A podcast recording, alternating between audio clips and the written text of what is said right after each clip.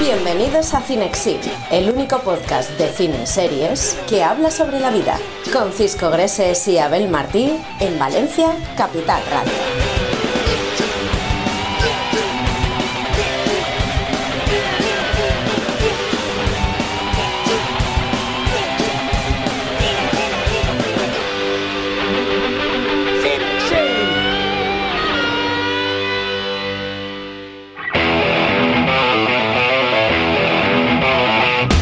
Capítulo de esta semana de Cinexin hablaremos con Galder Varas, el cómico más viral del momento al que entrevistamos de gira.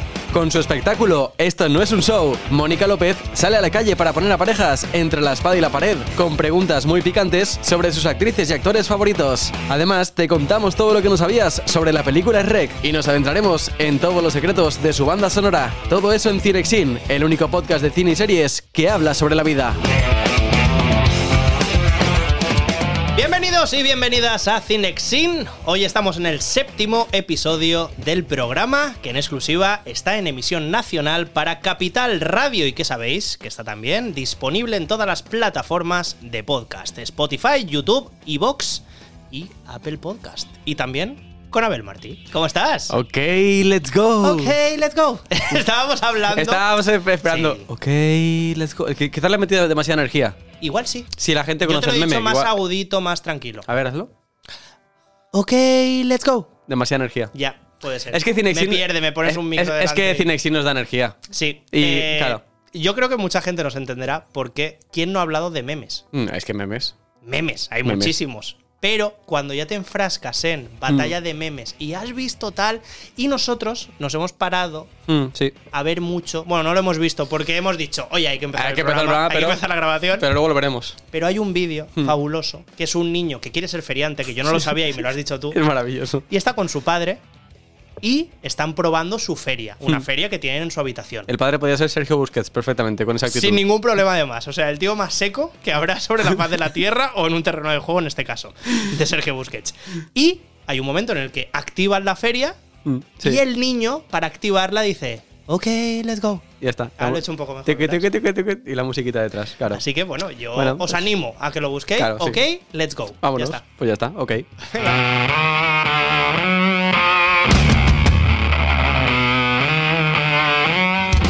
Bueno, Abel, hoy tenemos novedades en el programa. Sí, Sabes que, como siempre, intentamos que no todos los capítulos sean iguales. correcto. sino que tenemos pues, algunas novedades, algunas cositas que tenemos que nunca hemos hecho y que siempre eran ideas y por fin se han traducido en algo real. Ya tocaba, ¿eh? ya tocaba. Por lo tanto, yo os animo a que os quedéis porque hoy vas, van a haber muchos concursos. Van a haber muchas pruebas, van a haber muchas cositas. Pues nos vamos a jugar incluso, como dirían las personas mayores, el pan que nos llevamos a la boca. Y con eso no se juega, ¿eh? Es que con lo de comer a mí no Claro. me puedes, ¿eh? Es que. A mí me han dicho desde pequeño que con la comida no se juega. Y con lo que te tienes que llevar a la boca, eso es sagrado. Hay gente que ya estará viendo el vídeo y estará diciendo, ya, pero mira lo que tiene al lado de la mesa. Sí, sí, sí, sí. A ver, nosotros he de decir ¿Esto que le hemos pedido permiso incluso al responsable Sí, sí. de la marca que está todos los días aquí en Cinexin para que podamos hacer este concurso. ¿Lo han visto bien? Ándalo, ok. Bueno, a ver. Han dicho, ok. Ok, let's go. Let's go. Vámonos. Bueno, la verdad que aún se lo tengo que comentar, pero bueno, he hablado con una chica también que tiene mucho poder, Vale. así que yo creo que estamos totalmente validados para poder hacerlo. Os tenéis que quedar un poquito más durante el programa para que así, pues bueno, lo podáis disfrutar. Vale, ¿Ok? let's go. Let's go. bueno, y además de este concurso, pues vamos a hablar de un tema que nosotros no solemos hablar, la verdad. Y que yo creo que en encuestas que se suele hacer a la gente y tal, pues sale bastante. Yo creo que con tus amigos y amigas habrás ha- hablado alguna vez de esos actores que os parecen sexys. Uf. Esos actores que. Qué oye, guapo. Que yo creo que todo el mundo hemos ido a ver una película porque ya el actor era guapo o la actriz era guapa. Y es así. Sí, Entonces, vamos, sí, hoy sí. nos vamos a fijar muchísimo en los físicos. No sé por qué, pues ha tocado hoy y ya está. Vamos Pero- a jugar con la comida y vamos a mirar físicos. Seguramente un programa que hace un año A ver. no nos hubiéramos planteado. Pero hay que superar barreras. Al final hay que ir para adelante. Let's go, esto es una feria. Esto no para. Por lo tanto, A ver. empezamos. Y vamos a decir nuestra frase mítica para que tú me pongas siguiente canción ya. Y vamos adelante con el programa y lo que tenga que ser, va a ser. Vamos Vale. a hablar de guapos, de guapas, concursos y tal. Y de gente fea también. Me gusta. Así que, adelante.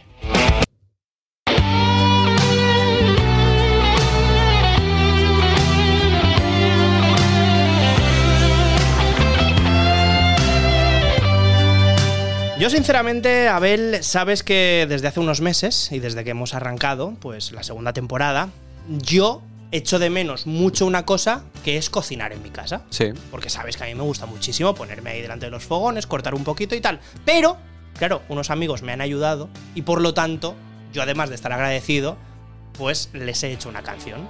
Y dice así. Con Little Ty llegas a casa al fin y te pides la cenita. Con Little Ty Vas vas a disfrutar, Vas a degustar. vas a utilizar Cinexin Y desde casa vosotros también.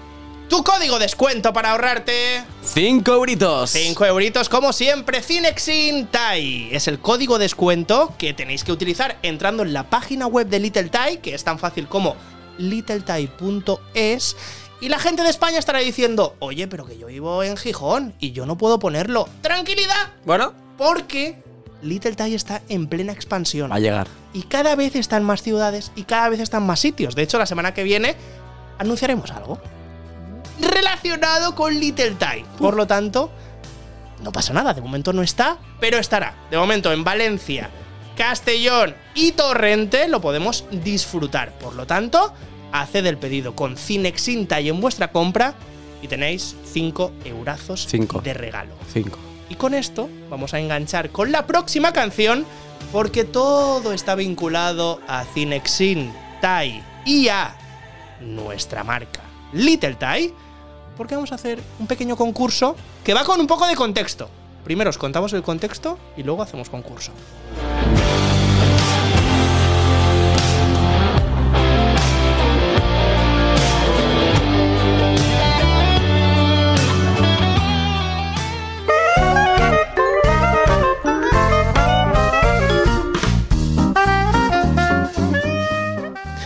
Sabemos que son varios los estudios cinematográficos que se han hecho con el oligopolio total de la animación infantil si hablamos de la cultura occidental. Esto es mío. Esto es mío y esto, y entre nosotros nos partimos el pastelito. ¿Qué este pastelito que tenemos nosotros, Para mí.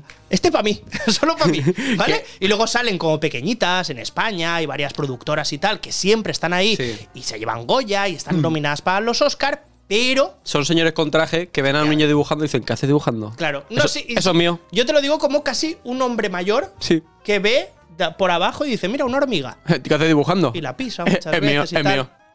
Esto no puede ser así. No, puede ser así. Pero, Claro. mientras siga siendo así, pues nosotros tenemos que contar lo que es la historia, porque Sí. muchas veces se nos olvidan muchas cosas. No pasa. Por lo tanto, y aunque ahora Disney y Pixar sabéis que forman parte de una compañía que seguramente dentro de 50 años va a dominar el mundo y que seguramente tendrá un presidente y ese será el presidente del mundo, Sí. yo creo, ¿no? Va a ser La así. compañía del ratón directamente será la que domine todo. Sí, sí, va a ser así. Bueno, pues Y- Disney y Pixar están ahí. Y pagaremos con monedas con un ratón dibujado. pues mira, me gusta bastante, Ojalá. la verdad.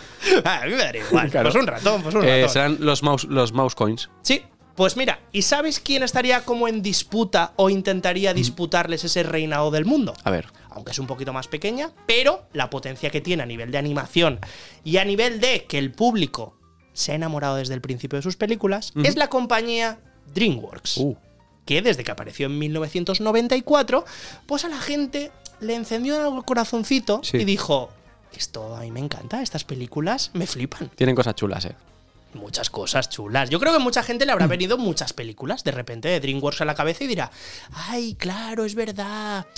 Pero yo para que tengáis una imagen más nítida, tengo pues un recopilatorio de películas y tal para que vosotros las seleccionéis. Vale. Pero no lo vamos a hacer tan fácil. Sino que para ello vamos a tener que dividir entre películas de Disney Pixar y películas de DreamWorks. Para que juguemos todos un poco. Vale. Pero sobre todo vas a jugar tú. ¿Por qué? A ver, yo primero te cuento un poquito parte de la historia de DreamWorks y a partir de ahí te explico la mecánica de tu concurso. Así que ve calentando, ve tranquilizándote y yo mientras te cuento. Vale, a ver. ¿Vale?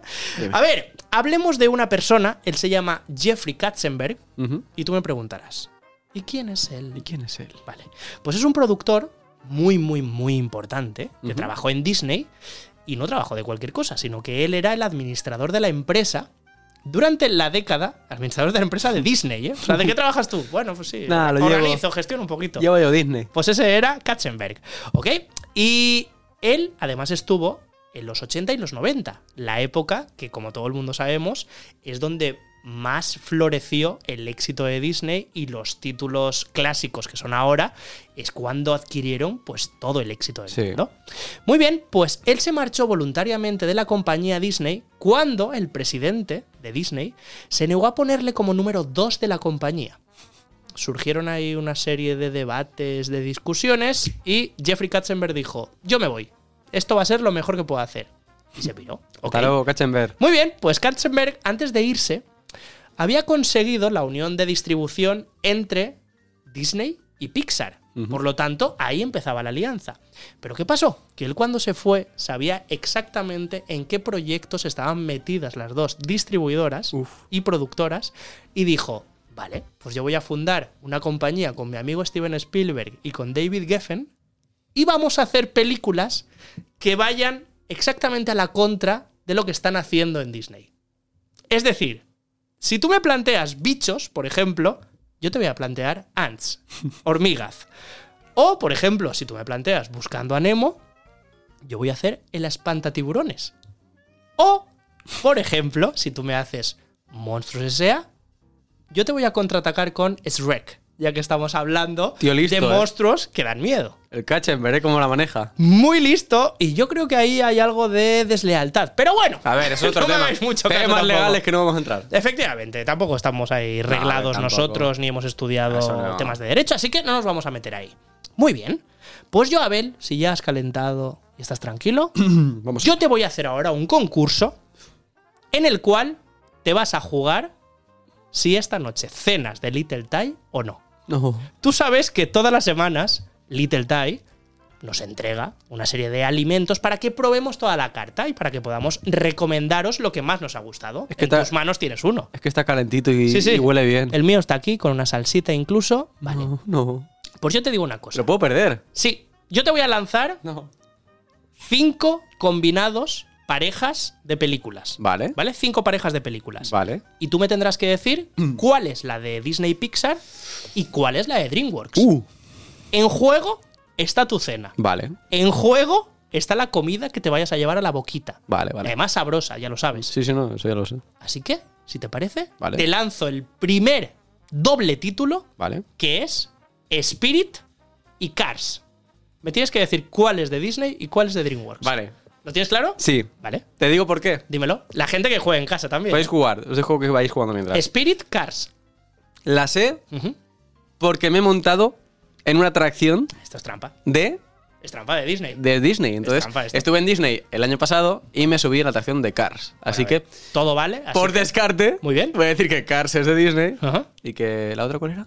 Spirit. Ah, bueno, ni la. Claro, esa. O sea, con esto ya te tendría que quitar la pero- comida. Pero al final. No pasa nada. Bueno. ¿Esa es tu última respuesta? Sí. ¡Es correcta! Has empezado muy bien, Me empieza fuerte, ¿eh? pero tenemos una segunda pareja de películas que son, atención, Madagascar y Ratatouille. También estuve en Disney Es lo mismo, ¿no? y me subí a la atracción de Ratatouille. Así que Ratatouille Ahí. es de Disney. Creía que ibas a decir Madagascar. No, de, eh, Madagascar es de DreamWorks. Sí, sí. Muy bien. Y mira que me gustaba Madagascar y te, tengo que- te voy a ser totalmente honesto. Sí. Y que no lo sabías. Y vosotros en los comentarios también, no, que pensaba que era de Disney. Ay, si te lo hubiera Pero, cambiado a lo mejor claro, de parejas. Me lo has enfrentado y entonces, como sabía que era Ratatouille, pues sí. No lo hagamos más. es- dale, sí. Celebra, pon los aplausos y tal. Vale, ok, perfecto, venga, siguiente. Brave contra Chicken Run. Oh, Brave contra Chicken Run. Son de estudios diferentes, ¿eh? vale. ¿Ok? Sinceramente, no tengo ni idea. Perfecto. Vale. Little Time no estaría muy contenta contigo ahora mismo. Bueno, a ver, Little Thai tienen chicken. No run, no. No, no bueno, corre mucho. Bueno, te- si te lo llevan en reparto rápido, a lo te mejor. da la energía llega rápido. para que te llega llega rápido. muy rápido, sí. Eh, voy a decir que Chicken Run, por el perfil de película que es, me cuadra más en DreamWorks, Vale. Y Brave, por lo tanto, en en Disney. Disney. Vale, pues la respuesta es Estoy nervioso, ¿eh? correcta. Es correcta. Me la he jugado mucho, ¿eh? He de decir que no te he dicho ni siquiera No, no, no, esto a ciegas. cuál era. No, no, no. ¿Cuál era el porcentaje de películas que tenías que acertar? Ah, Pero no. ya que haces un programa, un podcast de cine y de series, creo que tiene que ser el 100%. Sí, hombre, claro. A ver, llevas 3 de 3. Vale. Te quedan dos, dos parejas de películas. Así que vamos a lanzarlo ya. Vale. ¿Ok? Vamos allá. Las películas son Coco y Kung Fu Panda. Uh, Esas son las películas. Gente jugando en casa, gente poniéndolo también en comentarios en redes sociales. a ver, es que Coco me pega muy en el perfil de Disney. Coco peliculaza. Es un Y peliculón. Kung Fu Panda no se queda atrás. A ver, Kung Fu Panda, Muy diferentes. me vais a matar, pero no la he visto.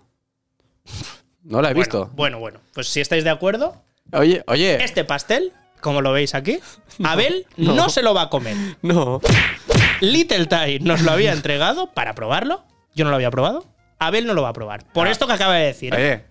No hay Kung Fu Panda, no hay pastel. Bueno, pues voy a decir que Kung Fu Panda es de DreamWorks porque Coco me suena más de Disney. La respuesta es correctísima. 4 de 4. Increíble, ¿eh? Increíble. Increíble. Vamos seguramente con una. Vale. No te voy a decir la más difícil porque no. Yo creo que eran la misma complicación todas. La última dice así. A ver. La película 1 es Los Cruz y la 2 Luca. Luca contra los Cruz. Luca que tiene mala rima, cuidado.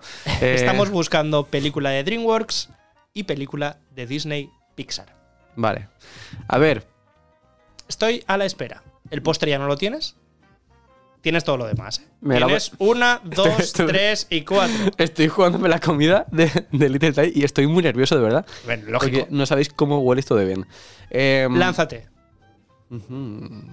Si fallas esta, lógicamente, Vale. no He- cenas de Little Como he dicho que Coco era de Disney y Luca me suena a que es un perfil de película que puede ir por el mismo camino. Ah, creía que te ibas a lanzar en plan, no, Luca, Luca Doncic, tal. Me suena a eso. No sé si tiene que ver algo con Lucasfilm, no. voy No a ju- pistas. Vale, voy a jugarme a que Luca ¿Sí? es de Disney. Vale. Me la juego, ya está. Estás seguro, ¿eh? No, seguro no estoy. A ver, es, es la respuesta que va a determinar si esta noche cenas de Little Thai o no. O, o no cenas directamente. Pues Eso ya lo verás tú. No, no, si no ceno Little Thai, Tan no sabroso, ya te digo yo que a lo mejor no. No, no, si es que solo por la tragedia ya no cenaría. ¿Esa es tu respuesta? Luca es, que me- de. recuérdame. Es que me estás haciendo la, la de. Luca es de. La de Sobera, ¿eh? Es que me estás haciendo la de Sobera. Luca es de. Yo voy a decir Disney, Vale. ¿Y los Cruz, por lo tanto? de DreamWorks. Bueno, pues. La respuesta definitiva y la que hace que Abel cene o no de Little Thai Es que me la estás jugando. es. ¡Correctísima! ¡Vamos! Abel, te iba a hacer entrega del pastelito, no lo voy a hacer, pero luego te voy a entregar Dámelo. todos los tuppers que tengo aquí para Dámelo que te los lleves a casa. Eso lo prometo, ¿eh? Vale. Esta noche vas a cenar todo lo que nos han entregado. O sea, todo para mí. Mónica y yo no cenamos de Bueno, Little Thai. no. Pero bueno, no pasa nada. Es que no me gusta cenar solo. Ah, bueno, pues compártelo con quien quieras. Entonces, lo iba a compartir contigo, pero. No, si lo voy a compartir contigo. no. Para, para, para ver si me das un poco de esa tarta de Little Thai que, tiene, es que tiene una Has pinta. hecho muy bien, has jugado muy bien. Es Pero que- oye, deberes Kung Fu Panda y deberes para la gente que por favor no se haya pedido todavía Little Thai, es que. que ponga en la web de littlethai.es Cinexin Thai. Es que Y así podéis jugar con vuestros amigos, con vuestra pareja, o simplemente cenar, que se Claro. cena muy bien de Little a ver, Thai. podéis pedir Little Thai y- Claro. y, jugársela a vuestra pareja. o sea, Efectivamente. eh, Si no aciertas la, la película que te preguntas, no. Me, lo Me como- gusta bastante. Me como yo el postre y ya está. Y te Mm, quedas Mira, me gusta, me gusta. el truco que he utilizado Disco para, para quitarme la tarta. Correcto. Así que continuamos con el programa y seguimos con un pequeño spoiler, que a lo mejor hay más concursos todavía.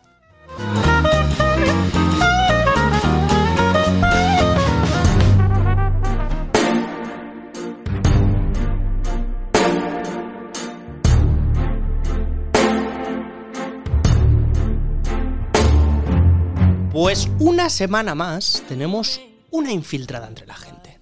Una persona que ha decidido irse a la calle No duerme allí ni nada, ¿eh? No os Seguro. preocupéis, ella duerme en su casa. Vale, vale. Pero cada jueves, como sabéis, visita las calles de Valencia, de momento, mientras no nos pongan una furgoneta y hagan que Mónica pueda viajar por toda España, que me gustaría bastante. Ojalá, ¿eh? Desde aquí a las marcas que nos puedan patrocinar de furgonetas, me parece que está bastante guay. Y hacemos reportajes por ahí. La moquineta. La moquineta, me gusta.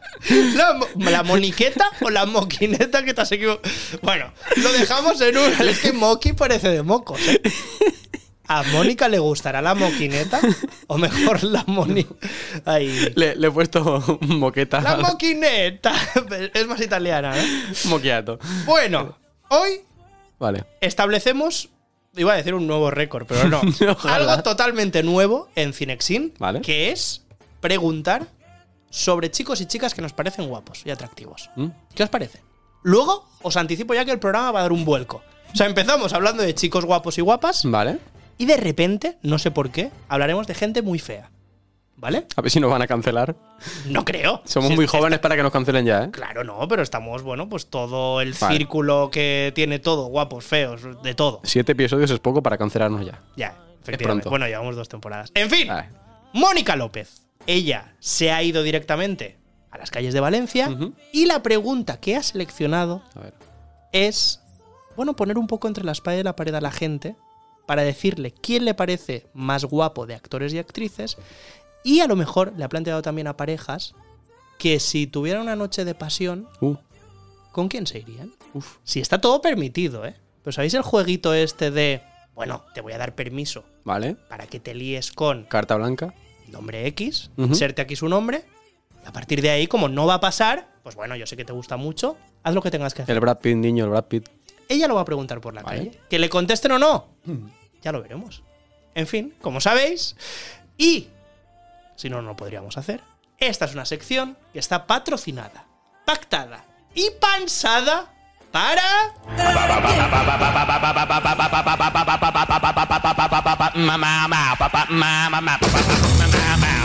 Pampling, tu marca de camisetas y la nuestra de cine, de series divertidas, ingeniosas, con frases de locura perfectas para regalos. Y ahora viene una época que está bastante bien, Abel. Y tanto que sí, vaya Hombre, regalo, ¿eh? Navidad, seguro que hay algún cumpleaños por ahí, seguro que le queréis hacer un regalo a alguien, aunque no sea ninguna festividad.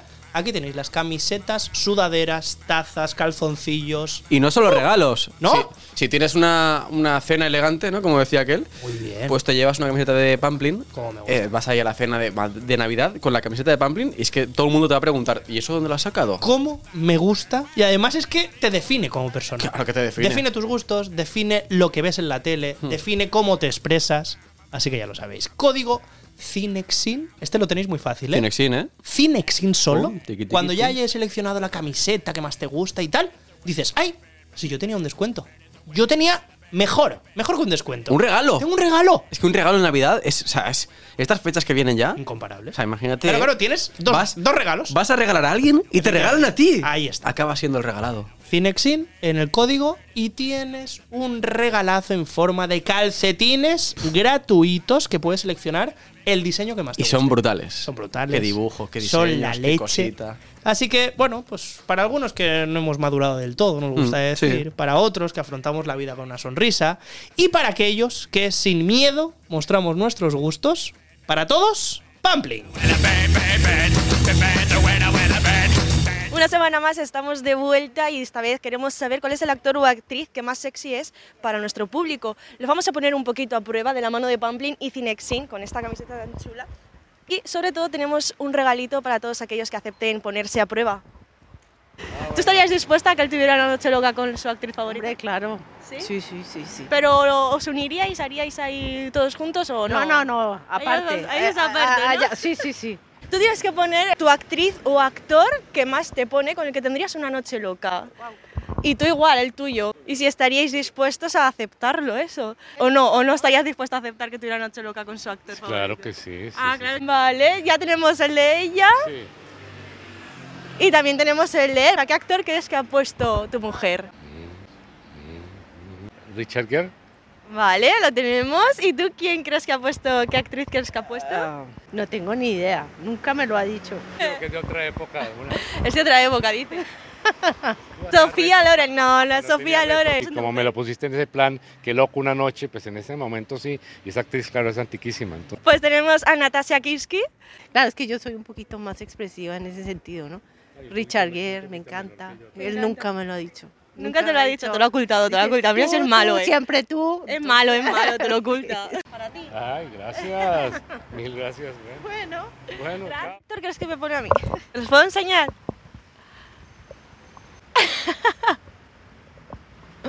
Iron Piper. Eh, ¿Sois amigos, hermanos, familia? Amigos de toda la vida. Pero muy, muy amigos. Muy amigos de verse todos los días. Vale, tenemos ya una actriz que ya he dicho yo que a mí me pone también. ¿Podéis enseñarla allí pero sin verla vosotros? vale, podéis guardarla, guárdala, guárdala. Vale, ¿qué actriz crees que le pone a él? Es que a él le gustan mucho las rubias. Y yo... Nos, vi- nos vimos una serie juntos que es Elite y cuando la veíamos Esther Expósito 100% apuesto. ¿Qué actriz crees que ha puesto él? Ay. También la misma, Esther Expósito. Ah, Esther Expósito, lo han acertado. Vale, pues tenemos un regalito para vosotros, unos calcetines de Pamblin que enseguida os los saco. Dicen que son amigas, pero lo veremos ahora al saber qué actor o actriz es el que más le pone a cada una. ¿Tú lo tienes claro? Sí. ¿Tendrías una noche loca con ese actor? Bueno, bueno, bueno, claro, yo también la tendría. Ah, que sí. Vale, este yo no sé quién es, pero nos, ahora nos vas a contar de dónde sale, en qué serie sale. ¿Tienes novio? Sí. ¿Le pondrías los cuernos con ese actor? Vale, ha quedado claro de que sí. o sea, lo ti- sí, sí, sí, sí. Lo tenemos claro, vale, ya lo tienen. Podéis enseñarlas si queréis allí, sin verlas vosotras.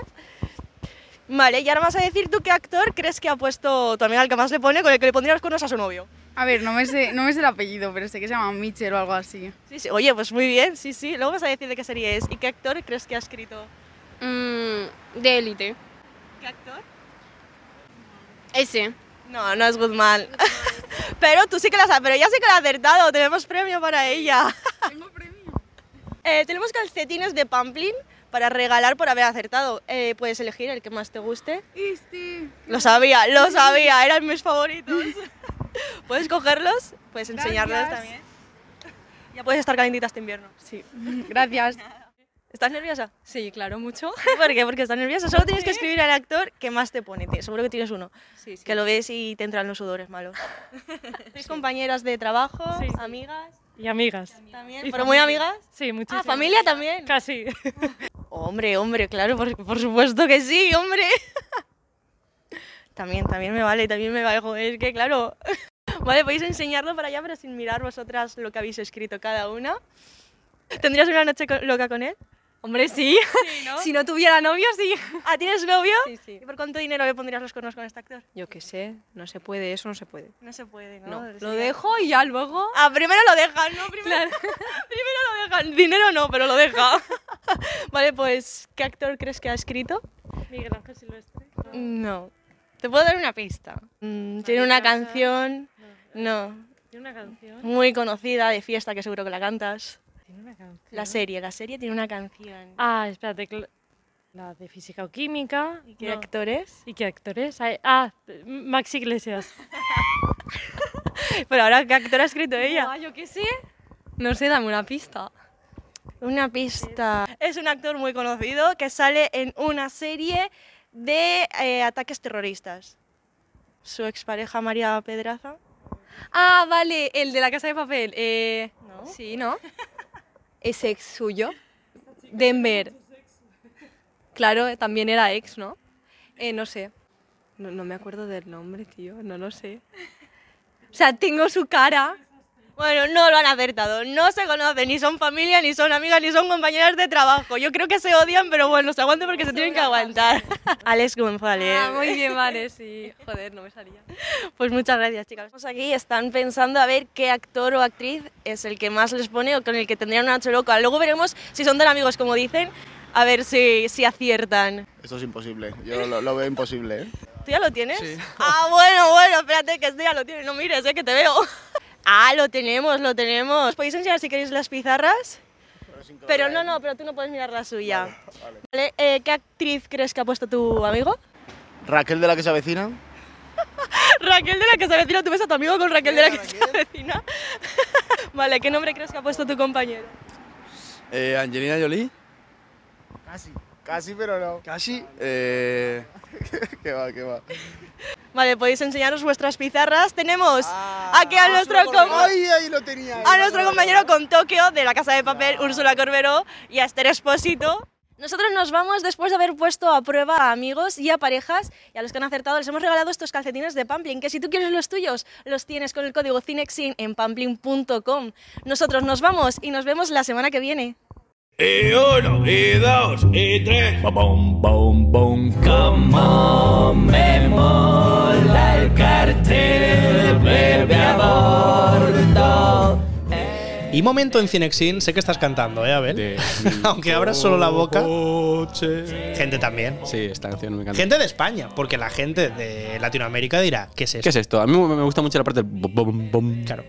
¿Aquí cómo se llamaban este grupo? los alfamidas. Claro. En mí- Latinoamérica no se llaman así, ¿eh? Mm, Bueno, pero es que mi Latinoamérica en los en, en tema a mí en tema de los Simpsons lo Ah, vale, siento, vale. pero en el Son resto sí. Ya, ya, ya. En todo lo demás os quiero mucho, pero en los Simpsons, Yo es que les quiero mucho, ¿eh? pero yo, es Yo que- llego incluso a entender. Homero. ¿Qué dices? Ya, tú ¿Qué con dices? eso ya lo tienes muy claro. Margarita. ¿Pero cómo que Margarita? No, aquí, aquí cabemos. No, es March. Lo de Margarita ya. era broma, ¿no? Ya, ya, ya lo sé. Ah, no sé, yo también me bueno, había quedado ahí. por, por molestar, ¿sabes? En fin, no estamos hablando de los Simpson de casualidad. Estamos hablando de los Simpson porque el próximo invitado, el próximo entrevistado de Cinexin, pues tiene una conexión especial con esta serie. Ah. Y no solo eso, sino que tiene una conexión especial por muchas películas y series que han marcado también nuestra infancia, nuestra adolescencia, y que creo que nos va a enseñar otras películas, nos va a recomendar otros títulos que nos van a gustar bastante. Hablamos de Galder Varas. Wow. Quizás por el nombre. Puede ser que a mucha gente digan, ay, pues no me suena tanto. Vale, si yo te digo que tú entras en TikTok o en Instagram y el algoritmo, ¿sabes la lupita esta que vas buscando cosas o para ti que te sale en TikTok? Seguro que te va a recomendar algún vídeo de este cómico. Sí, te salen siempre. Yo no sé si ha trucado la aplicación. Algo ha hecho No ahí, sé ¿eh? cómo lo ha hecho. Igual es el dueño de TikTok. Pues puede ser, mira. Pues estuvimos hablando con el dueño de TikTok a lo mejor. Puede ser, ¿eh? Galder Varas, monologuista del momento, el cómico más viral, tiene más de 3 millones de seguidores en redes sociales. Madre y mía. si ahora mismo no te suena de quién estamos hablando, tenemos un corte para que tú lo escuches y ya más o menos lo ubiques. Ahí está Galder Varas en uno de sus espectáculos. Que aplauda a la gente que tenga una profesión rarísima. Hola, Hola, ¿qué tal? ¿Con quién estoy hablando? con Ibra. Inga. Ibra, Ibra, IBRA. Tranquilo, ¿vale? Ya te estoy viendo. ¿Qué trabajo tienes? ¿Joder a la gente tú o qué? ¿Qué haces? No lo puedo decir. Pues es uno de los referentes actuales en el stand-up comedy, que como sabéis es interpelar, es hablar con el público, es generar una conversación graciosa y en este caso pues Galder Varas ha alcanzado pues yo que sé 20 millones en uno de sus vídeos poco a poco fue generando más viralidad nivel orgánico porque la gente se iba compartiendo el vídeo oye tenemos que ir a ver a este chico Sí. no sé qué tal y ahora ha hecho una gira increíble que se llama esto no es un show y precisamente la semana pasada estuvo en el Teatro La Placeta. Así es. Ya son amigos del programa, nos han invitado ya un par de veces a entrevistar a gente, así que esta no será la última ni de broma. Y aprovechando su visita, pues hemos hablado con un tío que además de ser muy rápido, muy inteligente, muy de generar conversación y muy también de reírse un poco de lo que le puedan decir, que sepáis que él es estudiante de comunicación audiovisual y aunque es vasco de nacimiento, él estudió en Gandía, en la Politécnica en Gandía. Casi nada. Además es guionista, le pirran los Simpson, Friends, Fraser.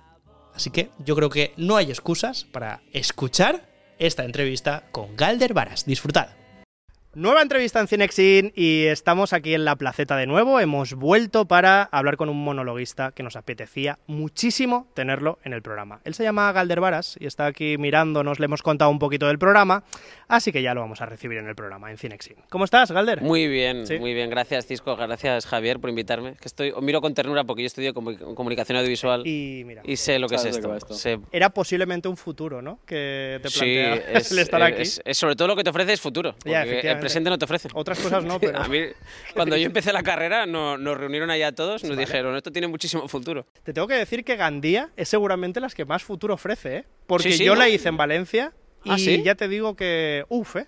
Pues sabes que desde Gandía teníamos esa sensación también nosotros, decíamos, No joder, en. Valencia, en Valencia tienen todo curro, tío, pero Nada, nosotros, nada. para nosotros es muy difícil. Así Nada, que todo el mundo ha vivido O sea, engañado este tiempo. Efectivamente. Al final, Así el que- engaño circular, ¿lo ves? Exacto, Va- a todo el mundo le recomendamos Sí, sí. comunicación audiovisual. Es ¿no? sistemático. Desde arriba, de arriba error. hacia abajo, va- van, van fluyendo los bulos y nos hacían. Totalmente. Y, cre- y nos hacen creer- que- crear enemigos, porque vamos. Y así es el mundo, ¿eh? Estamos pensando en hacer una quedada para, para pegarnos con los de Valencia. porque cuando estos tienen trabajo y nosotros no. Esta gente que, Mm, se piensa. Yo le haría la pelea porque vosotros hacíais muchas cosas prácticas que nosotros no, ¿eh?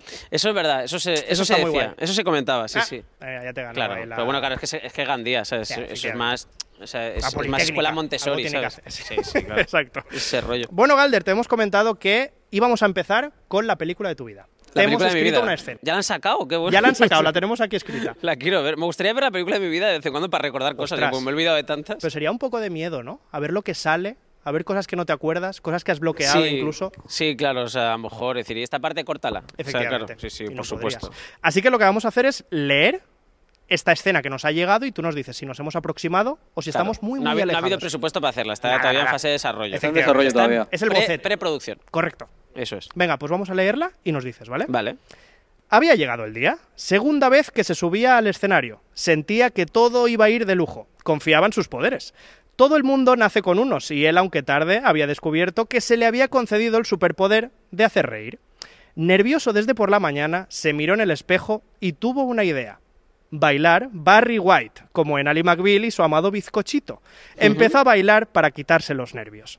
En su cabeza el autobús de Torrevieja, su amigo Richie, Gonzalo, Muchachada Nui, Cruz y Raya, todos sus referentes se apelotonaban en su cabeza cuando dijeron su nombre a través del micro. Vaya nombre raro, pensó uno, mientras se metía una patata panadera en la boca. En total, seis personas en el local. Las seis que Galder sentía que tenía que encandilar. Caos total. El sonido dominante en el show eran cubiertos y toses. Ni una risa. Galder no puede más y se baja a mitad del espectáculo. De camino a casa piensa, se acabó. Yo no quería esto. Yo quería hacer dramas como director de cine. Necesito un descanso. Pero el destino le tenía preparada otra cosa. Como les pasó a Ross y Rachel, Galder entendió que la comedia le necesitaba y que siempre habían sido el uno para el otro. Muy bonito, ¿eh? Muchas Fin, gracias sí. Demasiado bonito, Habéis igual. acertado, habéis acertado muchas cosas, sí, demasiado bonito. Bueno. Demasiado incluso. Para mí yo le quitaría eh, el final, el final, porque yo creo firmemente además que la comedia no necesita a nadie. Vale. La necesitas tú a ella. Entonces, creo que ese fue mi mayor aprendizaje de aquel día. Que, que fue. yo creo que eso fue. Es verdad que fue mi segunda actuación y yo iba ahí, yo iba ahí confiado. Digo, me ha salido muy bien la primera. Efectivamente, claro. Está- estaba, estaba ahí increíble. Y, y en ese momento, creo la única, vez, la única vez que lo he hecho, pero tuve creo que un gesto de deferencia con el público. O sea, fue un bajarme de, en plan, o sea, esto es por vosotros y por mí. Pero por, por por vosotros también. No, quiero decir, no quiero aquí que nadie pase un mal rato. Vale. Esto no está yendo bien. Dijiste, asumámoslo. yo- Claro, es, es, es, es lo que nos cuesta hacer a veces, romper. Efectivamente, eh, Y en vez de dejar que la inercia eh, continúe, co- continúe su curso y, y eso, y, y ver aquel accidente a cámara lenta. Entonces yo dije, nos bajamos todos, no pasa nada. Y el público, hubo uno, hubo uno que, que fue como. La gente se reaccionó extrañada con plan, pero si no. Uno si aplaudió mitad". incluso. Dijo, no, esto es la mitad. Esto es la mitad, claro, uno, uno estaba y como esto estaba rayado. Dice, Claro. esto, la, la gente solo hace 10 minutos, te ha hecho 4. y una persona me miró como en plan, gracias. Muy bien. Muy bien, sí. bueno. Sí, y yo me fui a mi casa a llorar. Pero, pero una persona por lo menos lo agradeció. Sí, ¿no? Estoy contento. Bueno, Al menos Y- nos hemos acercado un poquito. Sí, sí. Demasiado, eh, lo dejamos ahí, ¿vale? Que Sí, nos hemos pasado de demasiado positivista, quizás. Sí, yo creo que sí. Yo creo pero que no has pero- alcanzado ya esa pero es posición bonito. de decir, sí, es verdad, tenemos una relación muy bonita la comedia y yo, y a lo mejor hasta podría pensar que la comedia me ha necesitado en algún momento. Por lo Mm, diferente que le ha aportado. Es que claro, eso es muy bonito que lo digas tú. Gracias. Pero quedaría muy sobrado si lo, si lo dijera yo. Pero dicho Realmente tampoco lo pienso, sino creo que esto es una, esto es una reflexión que yo, yo llevo mucho tiempo con ella. Sí. No creo que la comedia necesite a nadie. Tú la necesitas a ella y, y- y obviamente eh, eh, en, mucha- en- en- en muchos sentidos. Pero claro, mm, tú puedes necesitar, eh, o sea, pues eso de, de- o sea, a mí me gusta, yo tengo muchísimos cómicos a los que admiro, que me encantan y tal, pero nunca he sentido, eh, nunca he tenido sensación de la comedia me necesita, no, o sea, yo quiero hacerlo porque me, me gusta lo que hago. Correcto. O sea, no, no, no siento eso. Y creo que, y creo que me gusta no sentirlo. No, está bien. No me ¿eh? gustaría sentir Exacto, eso. si no estarías como en No deuda raro, perpetua, ¿no? Ah, me sentiría ya sin una relación tóxica. ¿Cómo? ¿Por qué me necesita la comedia a mí? Eh, pues ya no- pues ya no quiero. Ya no- Me dedico al drama. Vamos a repasar también algunas profesiones porque tú eres el ejemplo de que seguramente a lo mejor, aunque no te dediques al principio a lo que puede ser tu pasión en un futuro, a lo mejor te lo encuentras durante la vida. Por ejemplo, tú has trabajado en una inmobiliaria, has Sí. trabajado en una tienda de videojuegos game, has trabajado de consultor de idiomas, que esto me hace muchísima gracia. Sí, consultor Ya de lo idiomas. recuperaremos. ¿Realmente son profesiones con las que tú te meterías si en un show o en una función? En este caso que no se puede decir esto es un show, ¿no? Esto Claro, show. además con más experiencia. Me Claro. metería desde dentro. Es verdad que dependiente de una tienda de videojuegos, eh, siempre lo digo, eh, creo que ha sido mi trabajo, el mejor trabajo que he tenido en mi vida. No me digas. Claro, obviamente no, no, no paga tan bien y tal, Ya. y es un trabajo un poco precario y tal, pero yo, eh, o sea, si, te- si hay gente que se dedica a ello y se gana la vida bien y está contenta y tal, yo, eh, el mejor trabajo que he tenido en mi vida. Sí, ¿eh? Probabas El de la juegos, inmobiliaria, el de consultor, meh, Ya, allá no. meh. No, pero el de la independiente era, era, vamos, yo estaba encantadísimo ahí. Bueno. Claro, llegaba y, y me ponía a hablar de videojuegos con los clientes. Claro. Y encima hay momentos en los que yo creo que los clientes ya era, como, bueno, yo venía a comprar, no a que me, dé- no a que me den conversación. Cállate, digo, ¿no? ya, Señor, digo, ya, pero son ocho horas y yo necesito, ne- necesi- necesito que este tiempo se pase rápido.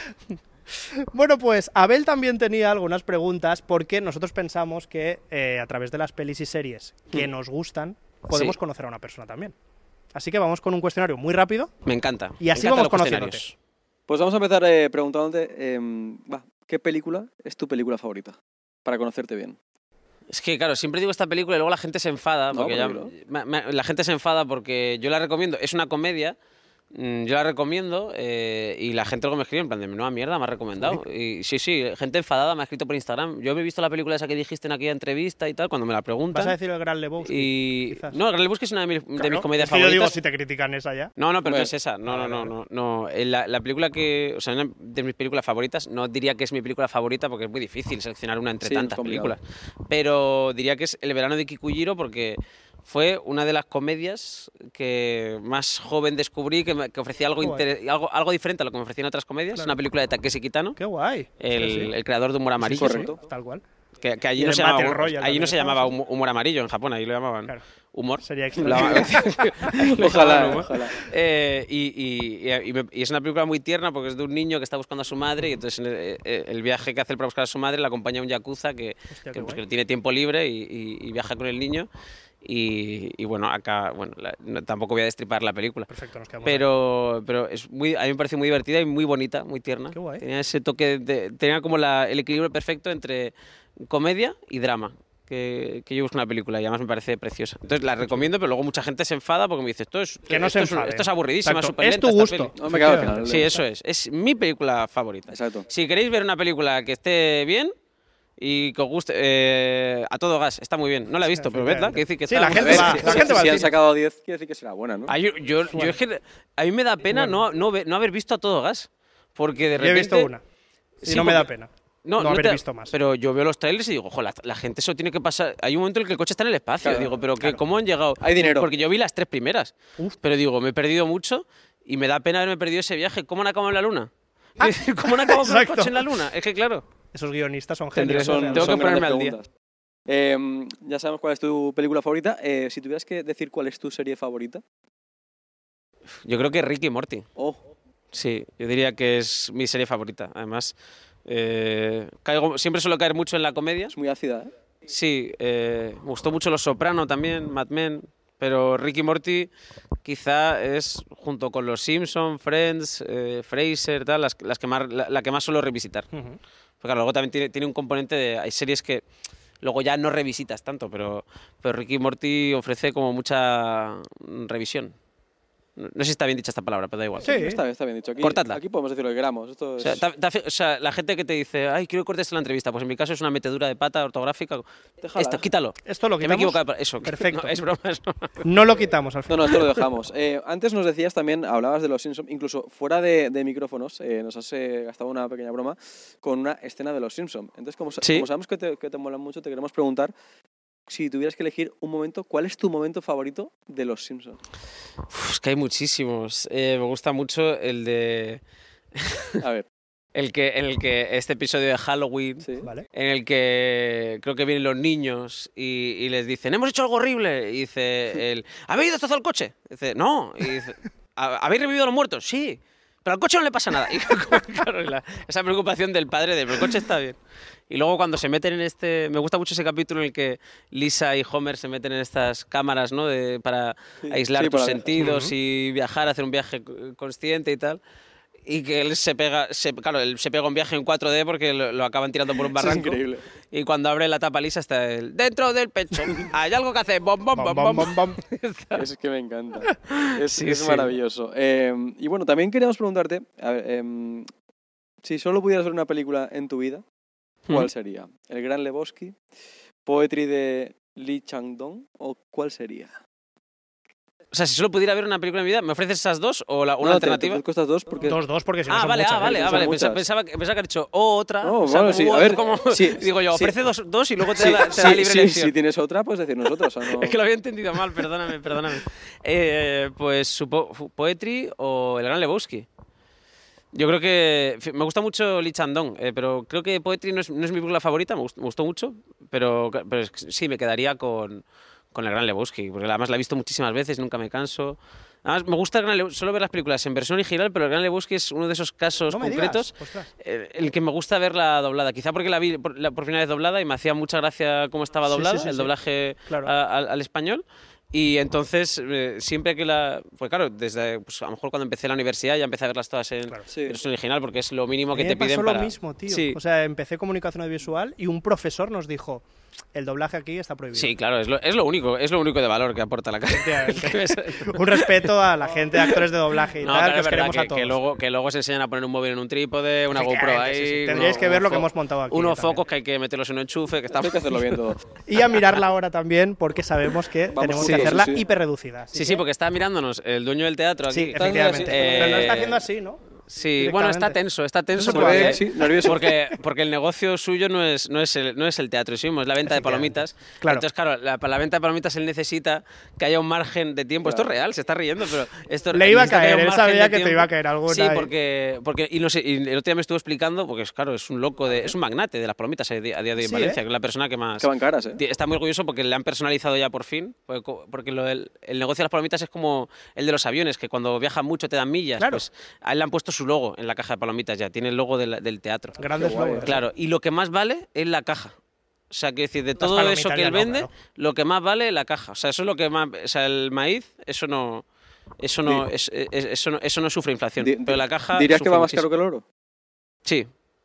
Lo diría él, no lo diría yo, Vale pero seguro más, que eh, lo ahora dice. mismo, efectivamente. Pues ya está, amigos, hemos aprendido de todo, de cine, de series, con Galder Y y también de palomitas. Así que... Oye, muchísimas gracias, chicos. ¿eh? A ti por estar aquí con nosotros. Hago- Hago esto que, que se hace mucho en comunicación visual. Perfecto. Eh, esto es lo más marrullero que he visto yo hacer en una entrevista. Habíamos acabado ya Sí, y éramos el- profesionales. El director de este teatro nos ha traído unas palomitas Para que lo veáis. para, que, para hacer promoción. Pero ojo que se está viendo el QR, tienes que enseñar el logo, claro. Ah, Eso, tengo que enseñar el logo, es verdad. Es que ya está, por eso estaba rayando él. Mira, que me está mirando. Mira, este no, es que está- Ha hecho lo mismo, la misma. lados. Y este es el contenido de calidad Eso que os es. habíamos prometido, chicos. Así que seguimos en esta segunda se- temporada. Eso es, muchas gracias. Y que sepáis que cuando compráis palomitas pagáis el cartón, más que las palomitas. Efectivamente. Hasta luego.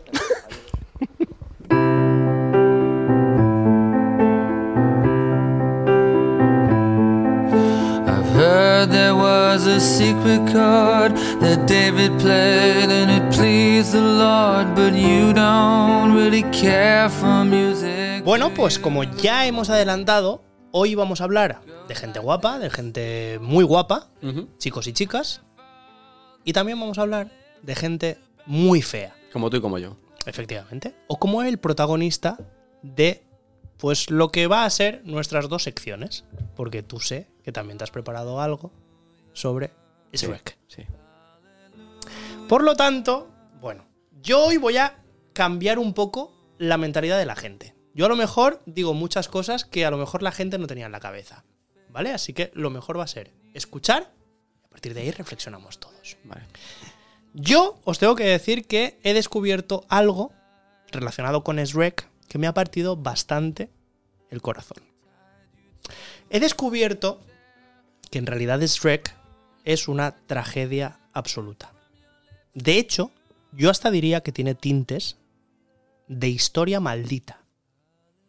La historia, os cuento, involucra tanto el proceso de creación de la película que conocemos de DreamWorks, como a los miembros que estaban implicados en el equipo, y también, lamentablemente, y esto es importante, a la persona que presuntamente inspiró el personaje de Shrek. Una persona que era de carne y hueso. Así que para contaros la realidad, he de hablaros, quedaos con esto. Y ya que se va a estrenar en breve Shrek 5, yo he seleccionado a cinco personas para contaros la trágica historia de Shrek.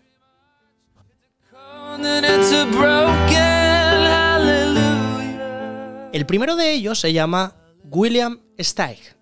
Y William Steig es muy importante en esta historia porque él fue el autor del el cuento que tengo en mis manos.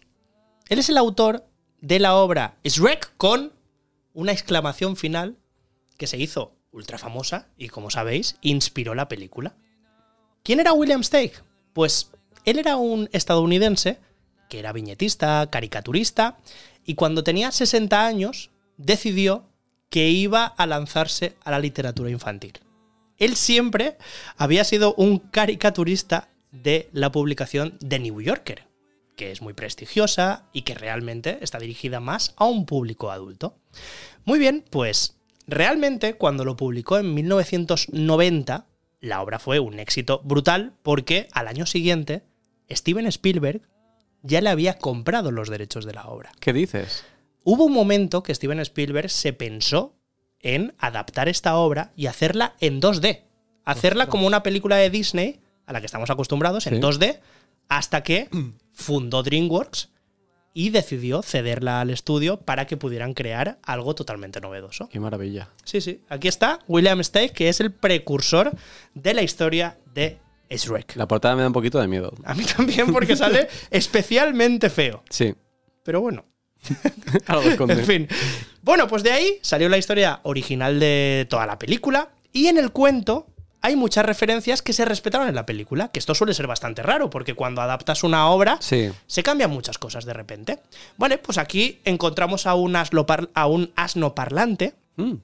encontramos a un dragón enorme, también vemos a una princesa que está encerrada en un castillo, y obviamente está Errek, Vale. que en este caso no es un ogro, sino que es una persona simplemente muy fea.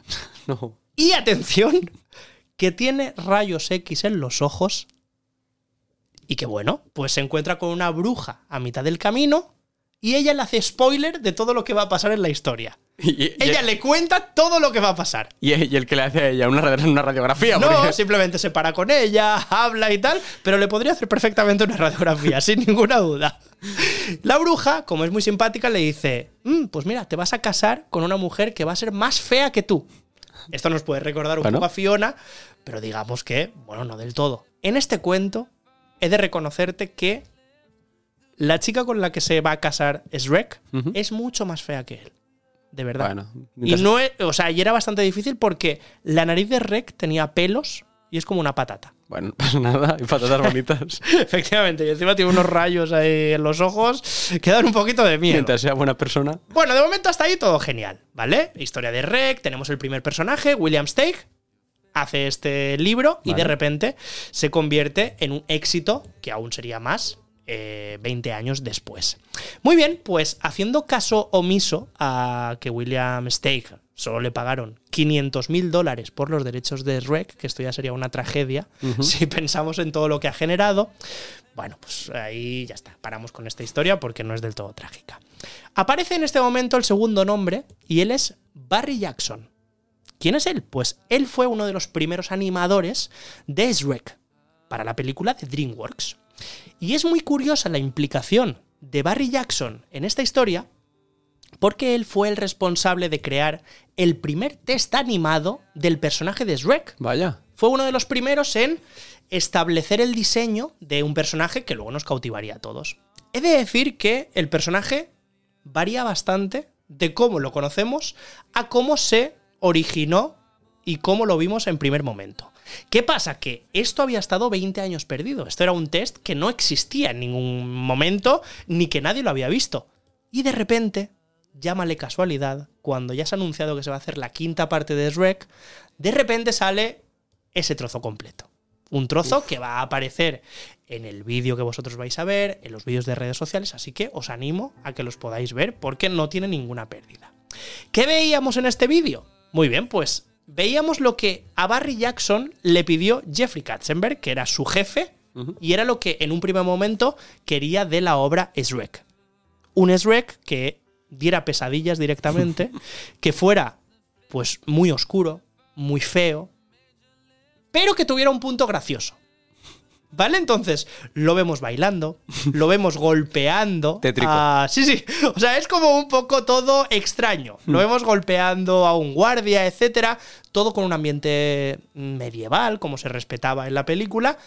Pero el rec no lo acabamos de ver. De hecho, se aproximaba más al diseño que le habían hecho William Steig en su cuento que lo que luego llegaría a ser Shrek. Muy bien, pues en este clip vemos incluso a Shrek bailando música de James Brown. O sea, no tiene pérdida, de verdad. James Brown. Tenéis que ver este vídeo porque es increíble. Y contando esto, llegamos al tercer protagonista de la historia. Él se llama Chris Farley. ¿Quién es? Pues bueno, aquí realmente, con este actor, que es un actor Chris Farley, empieza la tragedia de verdad de la historia de Shrek. Os cuento. Este actor fue elegido para que fuera la voz del personaje de Shrek cuando DreamWorks ya tuvo claro por dónde quería tirar la película. Muy bien, pues además de darle voz, también fue el personaje o la persona que eligieron para darle forma a este personaje. Así que muchos movimientos, la forma de cómo era, etcétera, se basó en este actor. Muy bien, pues él grabó todas las frases, incluidas las que Rec hacía referencia a sus padres, porque no hay que olvidar, y no lo había dicho todavía, que en este cuento aparecen los padres de Shrek, y en la película, en el primer boceto de película, también se hablaba de los padres. Vaya. Y al acabar el trabajo de grabar todas las escenas y servir como modelo para ese Shrek, Farley murió de sobredosis. Falleció y en este caso se activó un efecto mariposa, en el cual, con la llegada de Mike Myers a la producción, que él finalmente haría la voz de Shrek, se volvieron a grabar las frases, cambió el diseño del personaje y esto hizo que animadores que estaban trabajando fueran despedidos porque sus primeros diseños no tenían nada que ver con lo que luego sería el personaje de Shrek. Por lo tanto, Barry Jackson, que era- era uno de los primeros animadores que hemos hablado de él, lo despidieron. Shrek pasó así de ser un ogro gracioso, bailarín, un poco tosco y feo, a ser pues más gamberro y más gruñón, tal y como lo conocemos. Y así llegamos al cuarto personaje dramático de nuestra historia, que es seguramente el más importante de la historia. Él se llamaba Maurice. Y Maurice era, según muchísimas evidencias, la inspiración real en carne y hueso de Shrek. Os cuento, nuestro Shrek de carne y hueso nació en Rusia en 1903, pero sus padres eran franceses. No hay que olvidar esto porque luego se le apodó de una manera que era más cercana a Francia que a Rusia. Muy bien, pues de niño, Maurice tenía facciones finas, era guapo, rubio y lo llamaban el ángel. El ángel, ¿eh? Y luego se convertiría, pero en fin. A los 17 años huyó de Rusia con su madre escapando de la guerra y se instalaron en la ciudad francesa de Reims. En esos años empezó a notar que, bueno, sus manos, sus pies, su cabeza, de alguna manera estaban hinchándose, estaban creciendo demasiado rápido. Él tenía una enfermedad diagnosticada que se llamaba acromegalia. Y la acromegalia, al final, pues hace crecer de manera desproporcionada diferentes partes del cuerpo, provocando mucho dolor y provocando una enfermedad que es degenerativa y puede provocar la muerte. A los pocos años de este diagnóstico, la enfermedad obviamente se iba desarrollando increíblemente y se dice que la gente se asustaba mucho al verlo, intentaban escapar lo máximo posible. Y esto a Maurice, pues le hacía estar muy triste, y él, que tenía una voz dulce, que le llamaban el ángel incluso, que sabía más de 10 idiomas, que era muy inteligente y que jugaba al ajedrez, pues imagínate cómo le afectó.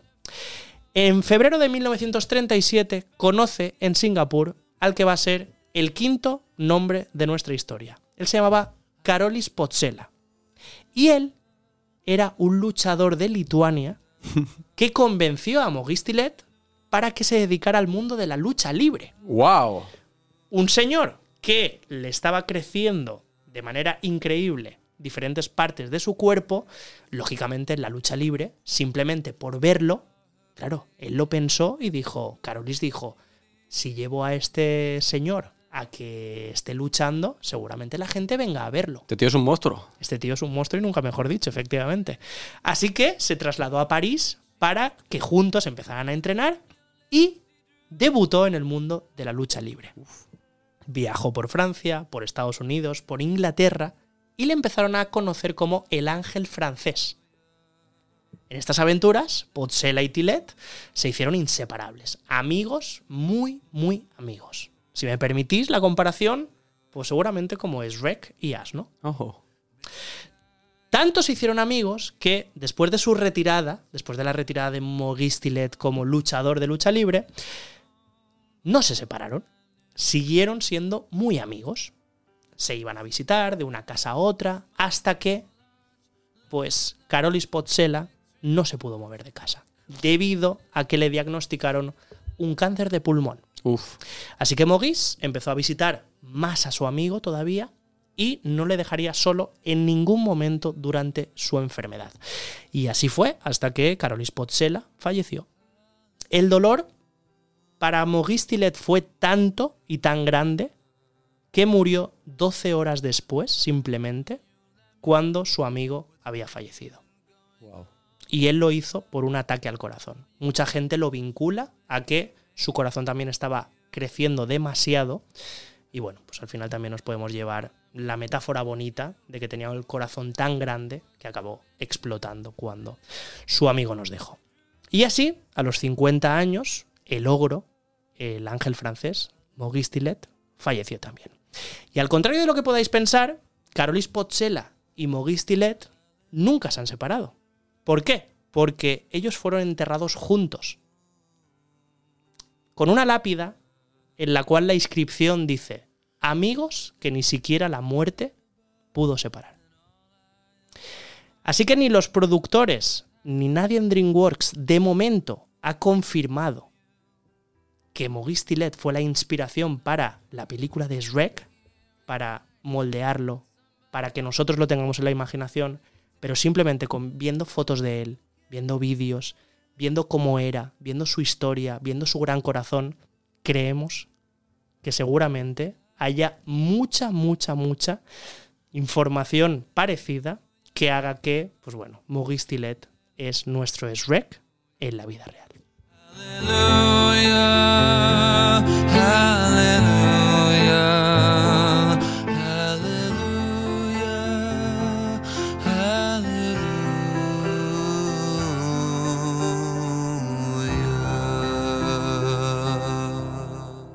Somebody once told me the world is gonna roll me. I ain't the sharpest tool in the shed. She was looking kind of dumb with her finger and her thumb in the shape of an L on her forehead. Es que venimos de una sección Qué que, bien esto, ¿eh? que ha estado muy chula, Cisco, me gusta mucho. Pero, Pero sé así- que tienes el pero ahí. Es casi un poco triste. Ha sido muy dramática, ha sido trágica, pero una bonita historia de amistad. Pero yo necesitaba un poquito de ya de venirme arriba. Yo también, la verdad. Entonces, por eso te traigo hoy una sección maravillosa ¡Qué guay! de esta banda sonora. Pero es que ese libro que me has traído, Sí, yo solo, me- solo quería recomendar a la gente de que si no tenéis un regalo para Navidad, pues este es el perfecto. Aunque no lo veáis la portada muy bonita, no fiéis por- de la portada.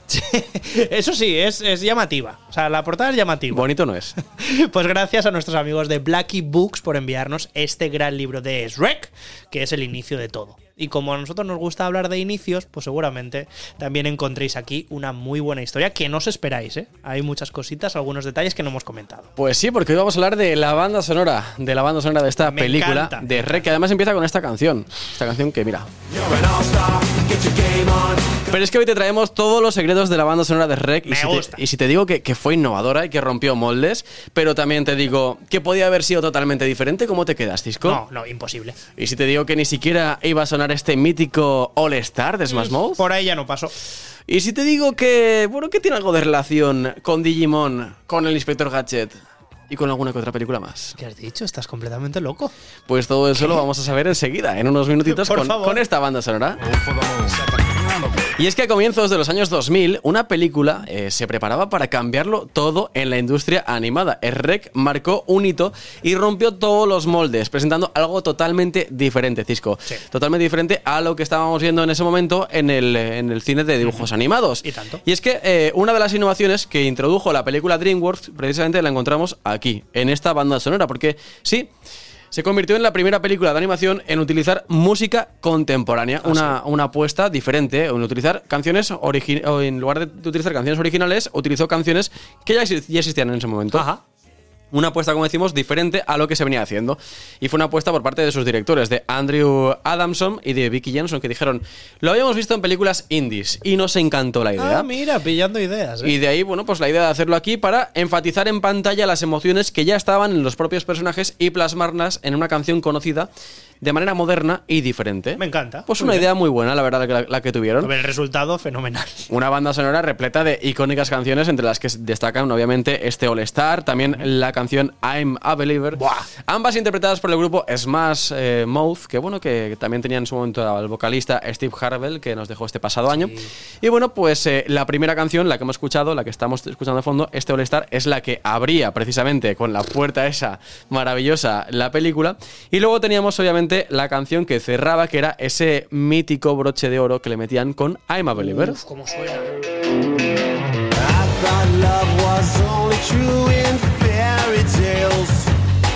No sé con cuál me quedaría, ¿eh? Fíjate lo que te digo.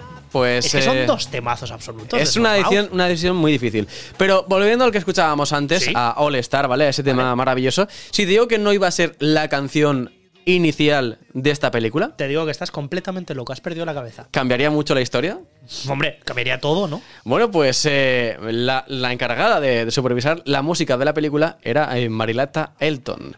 Y ella explicó que originalmente los animadores utilizaron esta canción All Star, de verdad sí que la utilizaron, pero para rellenar, para rellenar esa primera escena mientras ellos trabajaban, para poder trabajar sobre algo. Entonces dijeron, estaba muy guay la canción de All Star. No ponla, me digas. Métela ahí y así con eso O trabajamos. sea, algún fan del equipo que dijo, bueno, pon Mételo. esta, porque. Y lo pusieron y bueno, pues empezaron a trabajar en esa, en esa primera escena. Pero estaba pensada para ser sustituida porque tenían pensado que en esa escena inicial eh, meter, pues sí, un tema compuesto específicamente para la película y que fuera el único tema original de el- Ah, la solo película. uno, claro. Sí, el único. Al empezar, sí, sí. Entonces, todo esto tiene un proceso en el que tú tienes que llamar a un compositor. Y llaman a Matt Mahafey para hacer un tema similar, pero le dijeron, pero no tan similar. Matt, Claro. que se parezca, pero que no digan un plagio. que sea original tuyo, claro. Claro. El tema de, de eh, fue cam- cambiando conforme se iba modificando el guion de la película, conforme le iba llegando todo. Y cuando ya estaba lista la canción, que iba a ser, como decimos, la única canción original del largometraje, pues el joven músico cogió su avión, Ay, despegó, Dios, llegó a Los Ángeles y, bueno, llegó allí para mostrársela a los ejecutivos de DreamWorks, esos señores trajeados que hemos dicho antes, Ay, sí. que le robaban los dibujos a los niños. esos, Esos villanos, Esos ¿eh? villanos de DreamWorks.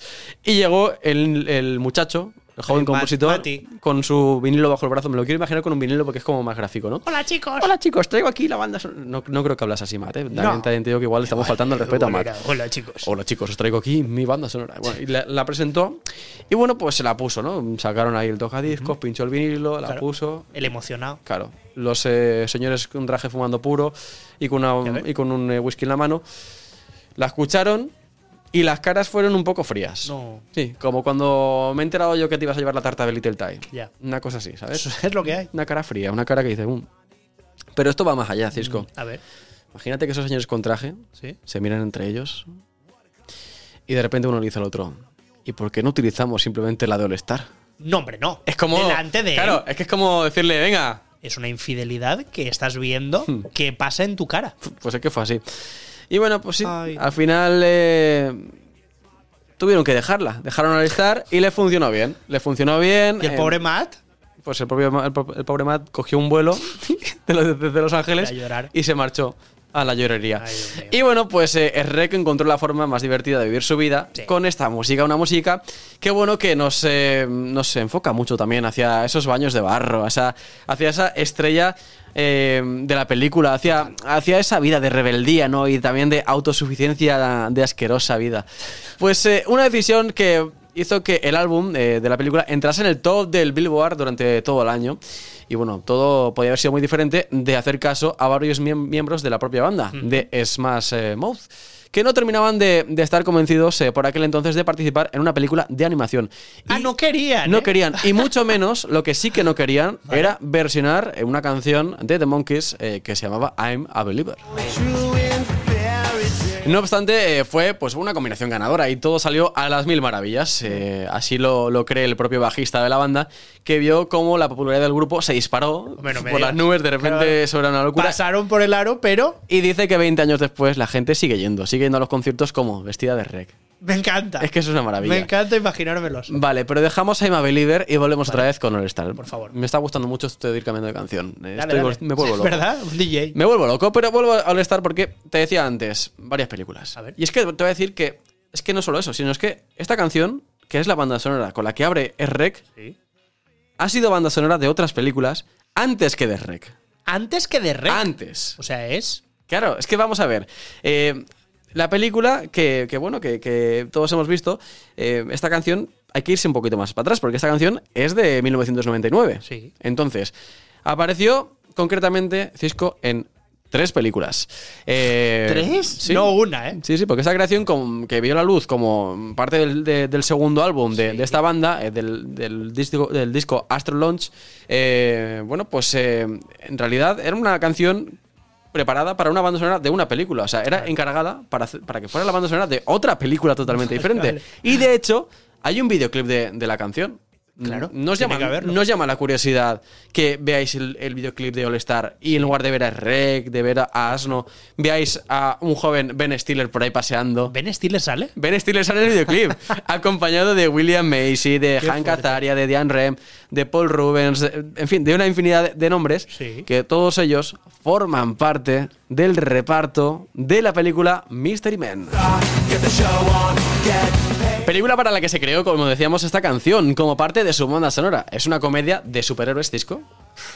Que bueno, que está protagonizada, como decía, por Ben Stiller precisamente. Pero es que es un copia-pega esto Bueno, ya. pues al final reciclaron, pero no solo eso. Es que en 1999 también hubo una película que se adaptaba de unos dibujos animados. A ver. ¿Te suena el Inspector Gadget? Sí me suena, sí. Vale, bastante. pues si ves el Inspector Gadget de 1999 y llegas hasta el final sin dormirte, te saltarán esos títulos de crédito. Y en esos títulos de crédito, la canción que suena mientras van saliendo los nombrecitos es precisamente All Star. Vale, ¿y Digimon qué? Digimon también. Vale, pues Digivoluciona conmigo porque esta película, basada en la franquicia de anime y videojuegos de Digimon, sobre unos niños que viajan a un mundo digital y lo flipan haciendo amigos, haciéndose amigos de criaturas llamadas Digimon, pues tiene esta canción como, como banda sonora. Y es que en la escena inicial de la película Digimon del año 2000, eh, vemos una, una escena de campamento de verano con unos niños. Sí. Y cuando estamos viendo esa escena, Sale el Su- Inspector Gadget. no, no sale en Inspector Gadget, pero podría salir porque suena la canción All Star de Smash Mouth. Así que bueno, una vez conocidos todos estos datos, Cisco, vamos a conocer la verdadera historia de esta canción. porque favor. All Star tiene una, una, una historia también detrás. Qué guay. Y es que, vamos a ver, eh, el que compuso la canción es Greg Camp, ¿vale? Greg Camp tenía la tarea de hacer un hit masivo. Porque, Lo consiguió. Porque cuando estaba preparando el disco de Smash Mouth, lo mandaron a la discográfica. Y las discográficas ya sabes- ya sabes cómo son. Que son son, señores con traje como los de DreamWorks. Exacto. Y le dijeron, a ver, el disco está bien. No, no nos vamos a engañar, Greg, el disco me gusta. Pero me falta, me falta un una, una canción ahí que, que reviente. No, gente exigente. Y le dijeron, una canción para radio, una canción que tú la, la escuches en la radio y se quede en bucle. Y dijo, vale, es que yo no escucho la radio, chicos. Y, y dijo, dijeron, a ver, a ver, eh, Ponte las pilitas. pues espabila. Y entonces, pues el tío dijo, eh, a ver, yo no escuchaba la radio ni tenía idea de lo que era eh, lo que estaba en auge en ese momento. Entonces, ¿cuál fue la solución? Leer un número actual de la revista Billboard para ver Bueno, está bien. qué era lo que estaba de moda en ese momento. Entonces cogió las canciones, las estudió, todas las, las- las canciones que encabezaban las listas, estudió sus estructuras, estudió sus tempos, sus versos y todo lo que rodeaban a las canciones. Y entonces, una vez tenía clara la parte instrumental, Camp comenzó a pensar de qué iba a tratar la canción. Y ahí empieza la parte de escribir la letra. Y entonces recordó, Oye, a, mí- a nosotros nos mandan muchas cartas cuando estamos de, de gira, eh, los fans, eh, nos mandan cartas, eh, Sí. muchos niños, diciéndonos que mm, nuestra música les ayuda porque están sufriendo bullying, porque lo están pasando mal, Ah, claro. porque son, eh, son marginados. Y entonces, bueno, pues él, él dijo en una entrevista, dijo, eran marginados que querían pasar más tiempo en la clase de arte. No eran totalmente punks, no eran del rock, no eran practicantes de BMX, no eran skaters, eran chicos que se identificaban un poco con todas estas cosas o con alguna de ellas. Y bueno, pues entonces eh, Greg Camp eh, se puso a escribir una canción eh, de apoyo para precisamente esos chicos marginados y decirles que eran mucho más, mucho más de lo que, de lo que ellos pensaban. Entonces de ahí también eh, las emblemáticas líneas de ese coro motivacional que dicen, oye, ahora eres una estrella, que comience el juego, dale.